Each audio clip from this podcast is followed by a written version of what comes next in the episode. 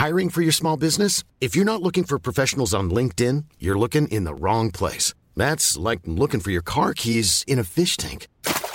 LinkedIn helps you hire professionals you can't find anywhere else, even those who aren't actively searching for a new job but might be open to the perfect role. In a given month, over 70% of LinkedIn users don't even visit other leading job sites. So start looking in the right place. With LinkedIn, you can hire professionals like a professional. Post your free job on linkedin.com slash people today.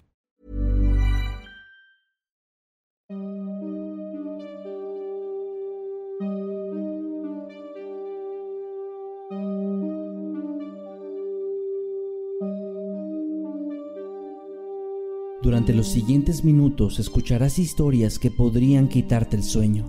Cosas que pasan con mayor frecuencia de lo que podrías imaginar. Anécdotas vividas por personas reales, como tú, como yo. ¿Estás listo para escucharlas? Así que ponte cómodo y apaga la luz, porque yo soy Emanuel Morales. Y yo, Kevin García. Y estas son Las historias de Mundo Creepy.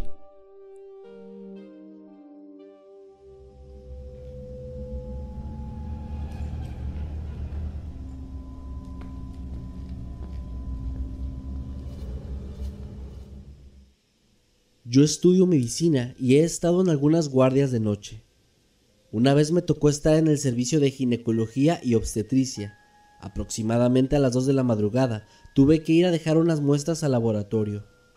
Para llegar ahí había que pasar por un largo pasillo que a esas horas de la noche ya se encontraba completamente vacío y lo único que lo iluminaba era esa clásica luz blanca que emanan las viejas lámparas de los hospitales. Cuando iba más o menos a la mitad de este pasillo, sentí de pronto un frío intenso que impregnó el ambiente. Me detuve de golpe y fue ahí cuando tuve una sensación muy intensa de que alguien me estaba observando, alguien que se acercaba lentamente detrás de mí. Yo volteé hacia atrás, pero no había nadie. Eso me tranquilizó, pero un sonido que iba incrementando de volumen me volvió a poner tenso. Ese sonido parecía ser un susurro. Rápidamente seguí caminando hasta llegar al laboratorio para entregar dichas muestras. Al regresar al servicio, le conté al doctor lo que me había pasado y él me dijo que yo no era el único que había sentido algo así, pues al parecer muchas enfermeras y otros estudiantes habían experimentado algo similar en ese lugar. Me contó también que hace años un paciente que había sufrido un terrible accidente falleció en esa parte del hospital y desde entonces muchas personas han sentido lo que parecería ser su presencia al pasar por ese pasillo cuando ya es muy noche.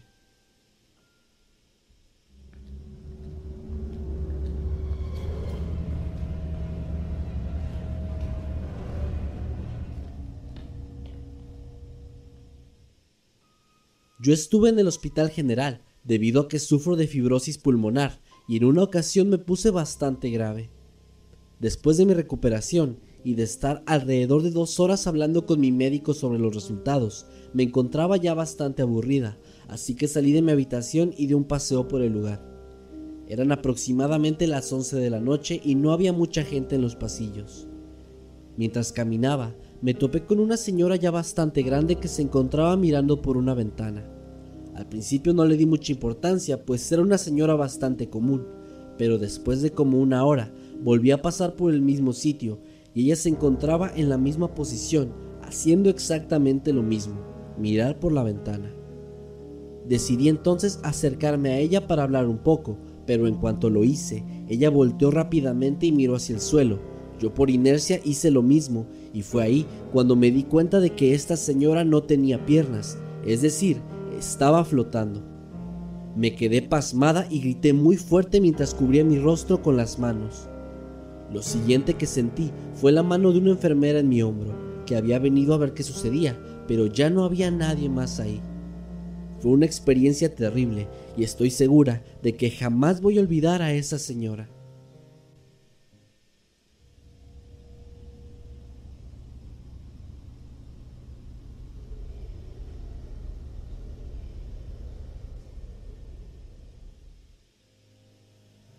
Hace tres años visité un hospital debido a que uno de mis tíos estaba internado ahí.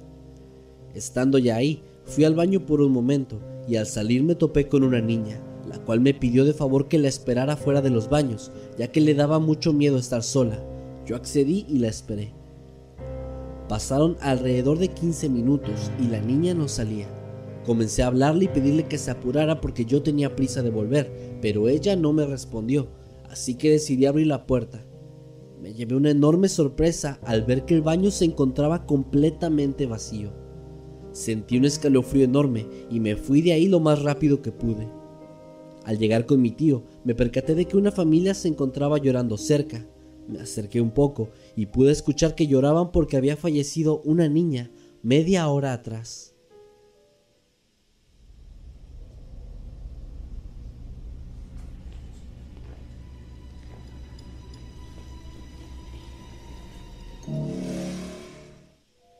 Cuando tenía nueve años me operaron de las anginas.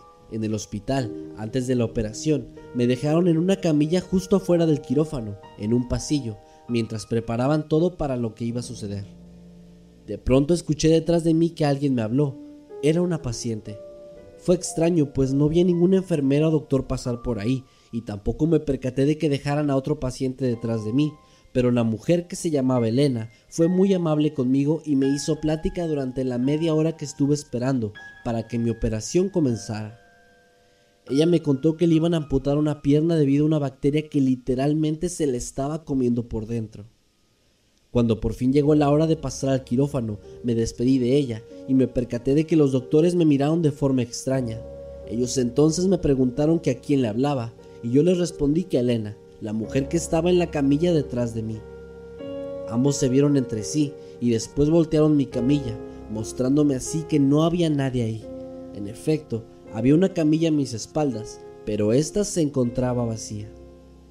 Me quedé bastante intranquila, pero al menos sé que no estuve sola en aquellos momentos.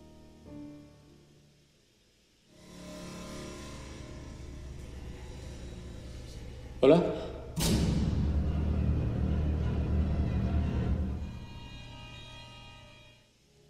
A mi hermana le sucedió algo.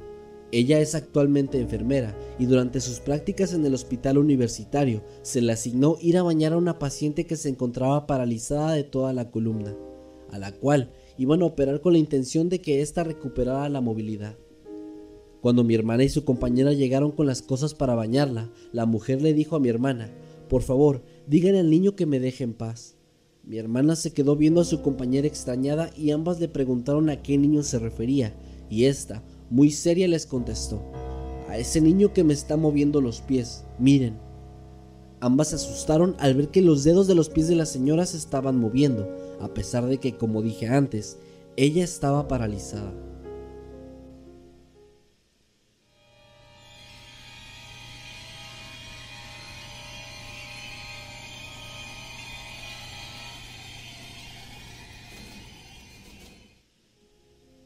A mi mamá le sucedió lo siguiente.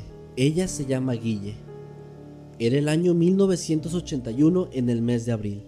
Me internaron en el hospital de maternidad del viaducto del IMSS porque me dejaron la placenta, ya que yo acababa de dar a luz a mi primer hijo. Después de limpiarme la matriz me pasaron a recuperación al cuarto piso, donde me dejaron una semana internada. En una ocasión estaba yo despierta a las 3 de la mañana, ya que no podía conciliar el sueño, y decidí asomarme a la ventana. Cabe recalcar que en ese cubículo era yo la única paciente. Estaba en el ala derecha donde había cuatro cubículos de cuatro camas cada uno y me tenían con luces apagadas, ya que se supone que debía estar durmiendo. De repente entró una enfermera. Aclaro que no era la planchada porque era una enfermera de ojos grandes negros brillosos, cabello negro largo abajo de la cintura, de estatura baja, de complexión normal y su uniforme era acorde a la época. Cuando entró, Dijo que venía a cambiar las sábanas y yo volteé y vi que lo estaba haciendo, pero se me quedó viendo y yo la ignoré, siguiendo viendo la ventana.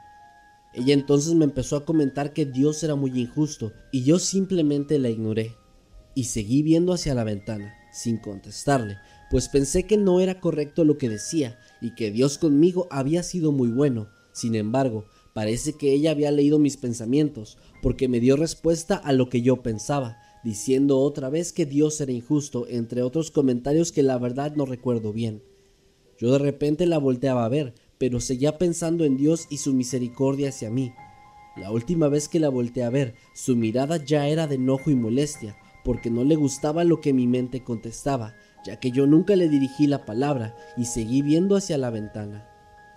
Cuando de pronto ya no la escuché, volteé y me di cuenta de que ya no estaba ahí. Nunca la escuché salir, y rato después me acosté y dormí. A las seis y media de la mañana llegó una enfermera a despertarme para hacer el cambio de sábanas. Yo le comenté que a las tres de la mañana hicieron el cambio.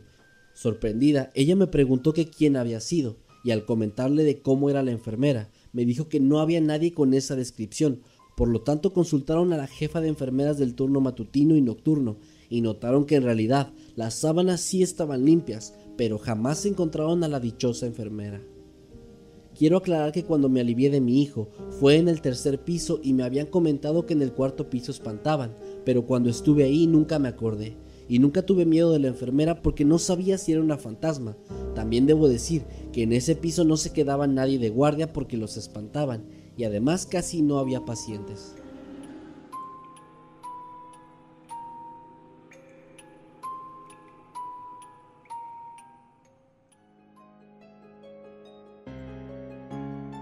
Cuando era estudiante de medicina, nos tocaba hacer guardia en grupos de tres. Esa vez mi compañero nos dijo a otra compañera y a mí que fuéramos a descansar a la habitación. Cabe resaltar que la habitación quedaba en el sótano de la clínica, al final de un pasillo muy largo. Llegamos al cuarto, el cual no tenía ventanas y solo había dos camas en él. Nos acostamos y al poco tiempo me quedé dormida. Entonces escuché a mi compañera hablar y decir, Suéltame, suéltame. Volteé rápidamente hacia la cama de ella, pero no vi nada. Así que volví a acostarme, pero entonces mi compañera volvió a gritar, Ayúdame, suéltame. Me levanté como pude y encendí la luz. Me quedé paralizada al verlo. Era un ser muy alto que estaba sobre ella, sujetándola. Su rostro estaba todo desfigurado, como si se hubiera quemado. Él volteó a verme fijamente. Yo grité, y así sin más, desapareció. Mi compañera y yo no pudimos dormir esa noche. Lloramos y no salimos hasta el día siguiente. Un día, mientras estábamos todos los de la clase juntos, nos enteramos de que le había pasado algo muy similar a una paciente la noche anterior en esa misma habitación.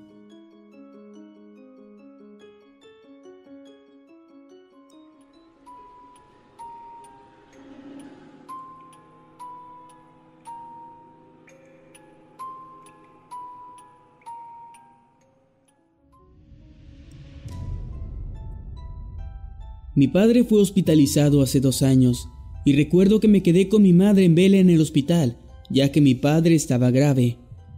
A eso de las 2.40 de la mañana, por el aburrimiento, se me ocurrió caminar por los alrededores. De pronto me percaté de que ya me había alejado una distancia considerable de donde estaban mis familiares, así que decidí volver, y recuerdo que cuando regresé tenía que pasar por los baños. En esa área las luces estaban fallando, por lo cual todo estaba muy oscuro. Pasar por ahí me daba algo de miedo, pero era la forma más rápida de volver. Cuando comencé a caminar, el recorrido me fue interminable, y cuando pasé por los baños de las mujeres, vi una silueta muy oscura de una mujer, con cabello negro y largo, que me pedía que la ayudara a abrir la puerta, ya que ésta se había atorado. Justo cuando iba a ayudarla, me agarraron por la espalda, jalándome deprisa y llevándome lejos de ahí. Cuando me di la vuelta, noté que quien me había jalado era una señora de limpieza. Ella me contó que en las madrugadas suelen rondar algunos fantasmas por ahí, y me advirtió que el fantasma que me había pedido ayuda era uno de los más agresivos. Al parecer se trataba de una señora que antes de morir en el hospital, su esposo la había abandonado, y ella había muerto de soledad y tristeza. Por suerte a mi padre le dieron la alta una semana después, pero durante todos esos días en vela no quise volver a pasear por el hospital durante la madrugada.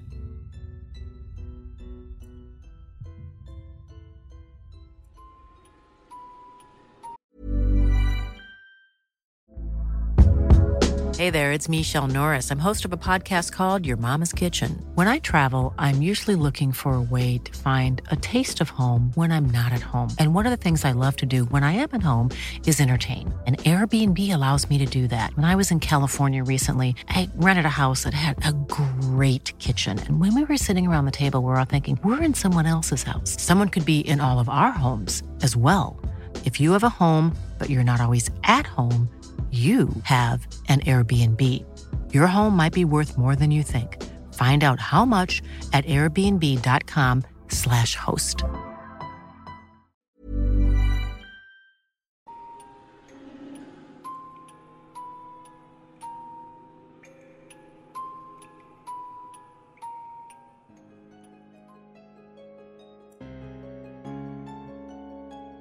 Quiero dejar en claro que esto no me pasó a mí, sino a la familia de mi exnovia.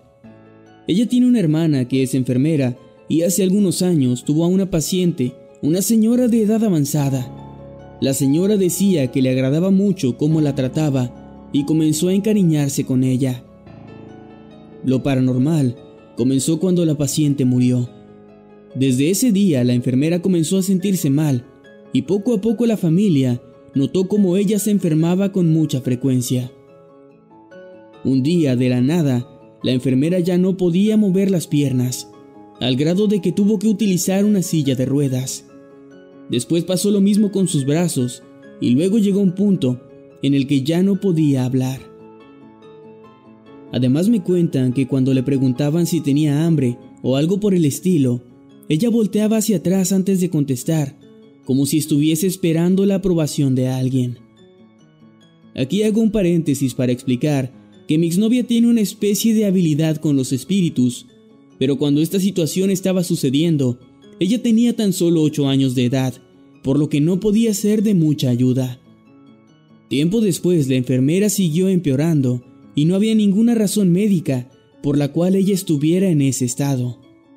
Así que la familia en su desesperación recurrió a un chamán de un pueblo cercano, quien les dijo que la enfermera estaba siendo controlada por el espíritu de una paciente fallecida. Según el chamán, el espíritu estaba parado justo detrás de la silla de ruedas. Dicen que el chamán, con la ayuda de la habilidad que esta familia tenía, lograron expulsar al espíritu, quien con sus últimas palabras les dijo que quería llevarse a la enfermera con ella. Cuando me contaron esta historia, me dijeron que la enfermera, estando en la silla de ruedas, podía ver a esa anciana detrás de ella, y ésta le decía que no hablara, y si desobedecía, la golpeaba en brazos y piernas, por lo que no podía moverlos. También le decía que solo quería que la acompañara para que la cuidara por siempre.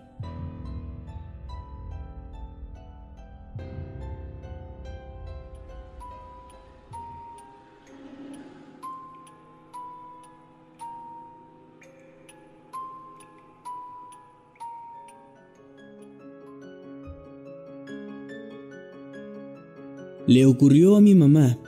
Ella estaba embarazada de mí y se encontraba en el hospital. Bajó para buscar un teléfono y llamar a mi abuelo para avisarle que la dejarían hospitalizada esa noche porque ya iba a darme a luz. El teléfono se encontraba al fondo de un pasillo muy largo, en una pared bastante extensa. Cuando ella estaba realizando la llamada, se quedó sorprendida y aterrada al observar cómo desde la pared salía un joven asomando medio cuerpo. El chico miró hacia ambos lados y luego se volvió a introducir en el concreto. Ella quedó sin palabras y le dijo a mi abuela que estaba con ella lo que acababa de ver.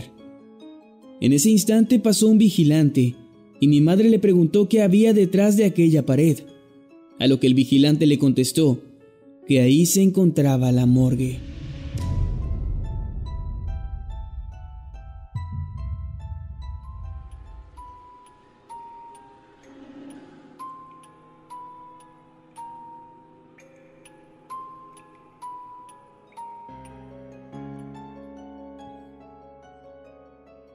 Cuando tenía 10 años de edad, mi abuela enfermó de cáncer y en el hospital mi papá y sus hermanas se turnaban para cuidarla. A veces nos llevaban a mis hermanos y a mí por falta de alguien que nos cuidara, Nosotros esperábamos a altas horas de la noche en una sala de espera que tenía cada piso del hospital. No sé si era por la falta de sueño o un escape de mi mente fuera de la realidad, pero a veces percibía una especie de presencia. No sé si la palabra ente sea correcta, pero era algo muy malo que me paralizaba del miedo. Lo sentía pasar por todos lados en el piso, subir y bajar en el hospital. Jamás me atreví a dirigir la mirada hacia donde estaba, pero de vez en cuando sentía que se quedaba fuera de las habitaciones de los pacientes, como contemplando, esperando algo. Recuerdo que era Semana Santa cuando sentía a ese ser esperar fuera del cuarto de mi abuela. Sabía que esa cosa no era buena y que no estaba ahí solo porque sí. Mi padre estaba dentro de la habitación con mi abuela y yo quería hacer algo, pero el miedo me tenía paralizada. Esa fue la última noche que mi abuela estuvo en este mundo. Ahora tengo 17 años y prefiero creer que eso que sentía era imaginación mía. Prefiero eso a asumir que lo que veía era la misma muerte, llevándose las almas de quienes ya murieron.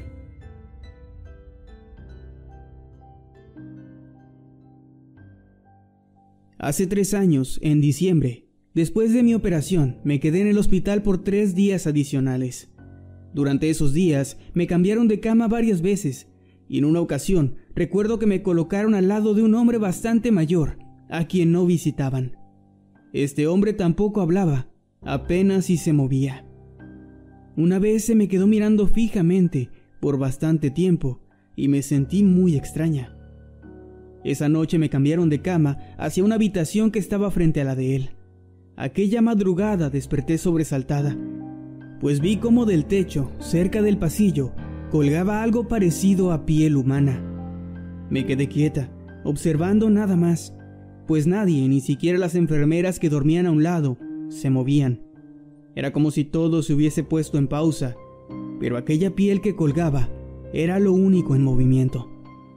No tenía una forma definida, solo puedo asegurar que era piel.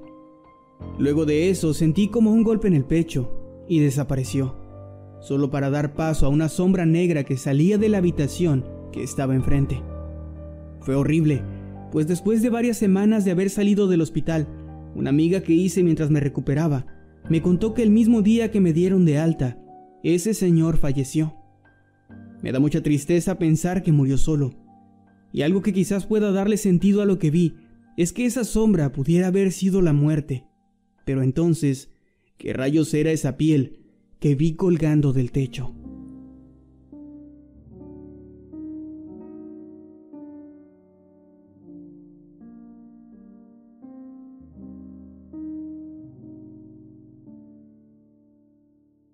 Hace algunos años formé parte del personal de enfermería en un privado y pequeño asilo psiquiátrico para personas de la tercera edad. En algunas ocasiones se nos permitía regalarle a los pacientes una paleta de caramelo y nunca faltaba la persona que nos llegaba a comentar que tal vez sería buena idea darle uno de estos dulces a los niños que jugaban en el patio. El problema de esto es que era imposible que hubiera niños ahí, pues el sitio no permitía el acceso a menores de edad para evitar incidentes y tampoco existía un pabellón infantil. En un inicio yo creí que esos niños que los pacientes decían ver eran tan solo un producto de su deteriorado estado de salud, pero algunos de mis colegas que llevaban ahí más tiempo que yo aseguraban que estos niños eran reales y que solían aparecer en el sitio cuando alguien estaba próximo a morir. Durante un tiempo yo mostré escepticismo ante este rumor, hasta que en una ocasión, ya bien entrada la noche, me encontraba recogiendo mis pertenencias, ya que mi turno había terminado, y encontré entre esas cosas un cigarrillo. Decidí que iba a fumarlo mientras caminaba rumbo a la estación del metro, pero para mi mala suerte no llevaba conmigo un encendedor, así que le pregunté a mis compañeros si alguien tenía uno, pero me dijeron que no. Entonces, en aquel momento, el que era mi jefe me dijo que podía utilizar la caja de fósforos que se encontraba en la cocina. A pesar de que ya todo estaba muy oscuro, mi vicio fue más fuerte que el miedo y decidí recorrer los pasillos hasta el fondo del asilo donde se ubicaba la cocina. Cuando iba a medio camino, cerca de un pasillo que conecta con unas escaleras, vi claramente cómo una sombra pequeña bajó corriendo y traspasó una puerta que se encontraba justo enfrente. Me quedé inmóvil unos segundos, intentando procesar lo que había visto.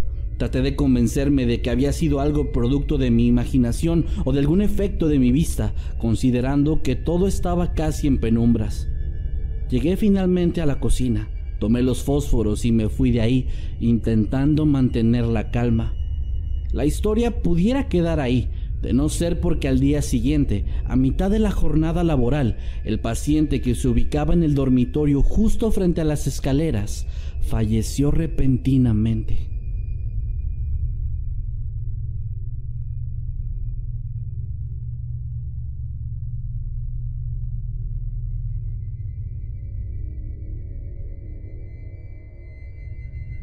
No sé muy bien por qué, pero tengo la capacidad de ver, escuchar espíritus y sentir energías.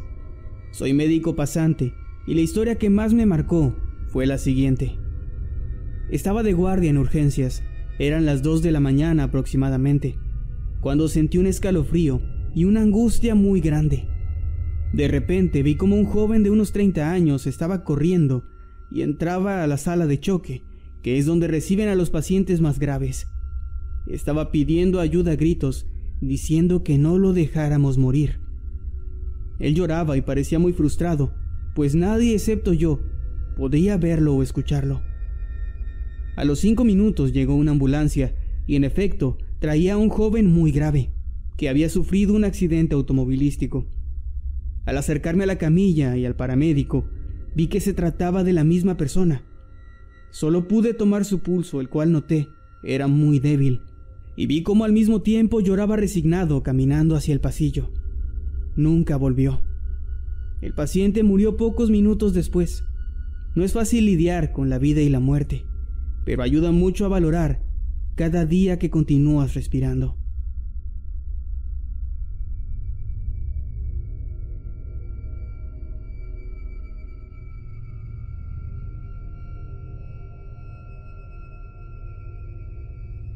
Hace tiempo mi mamá fue internada por apendicitis en un hospital llamado San Juan de Dios, que está ubicado en Costa Rica.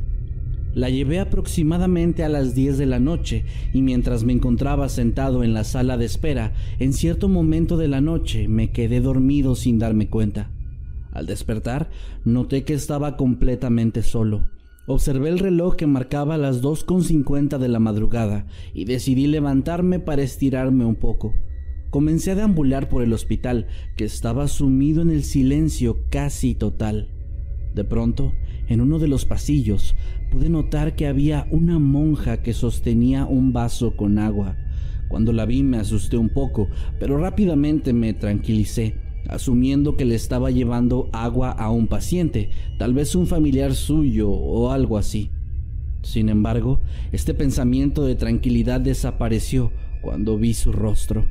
Tenía la piel completamente pálida, sus ojos eran negros y profundos y sus labios tenían una tonalidad azul y además parecían estar completamente resecos.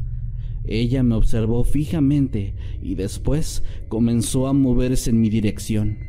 Yo me quedé helado, no me podía mover, solo sentía muchísimo miedo y ganas de correr lejos de ahí. Pero en ese momento una voz rompió con el silencio espectral. Me asustó, pero al mismo tiempo sentí como si me regresara a la realidad.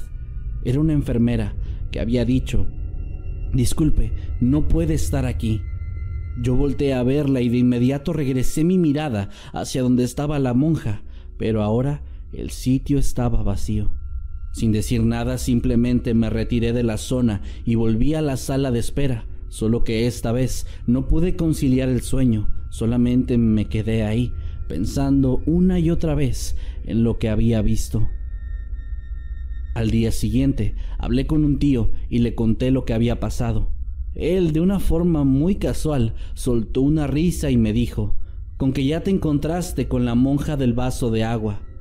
Le pregunté si sabía de quién se trataba y él me contó que era una antigua leyenda de Costa Rica en la que se cuenta que ese hospital solía ser atendido por monjas y en una ocasión una de ellas le negó la petición a un paciente de brindarle un vaso con agua. Dicho paciente se encontraba en su lecho de muerte, por lo que una terrible maldición cayó en aquella monja egoísta, quien estaba condenada a pasar la eternidad vagando en ese mismo sitio, ofreciéndole un vaso de agua a los pacientes. Fue sin duda la cosa más aterradora que me ha ocurrido, pues estuve frente a frente con una leyenda antigua y de verdad espero jamás volver a estarlo.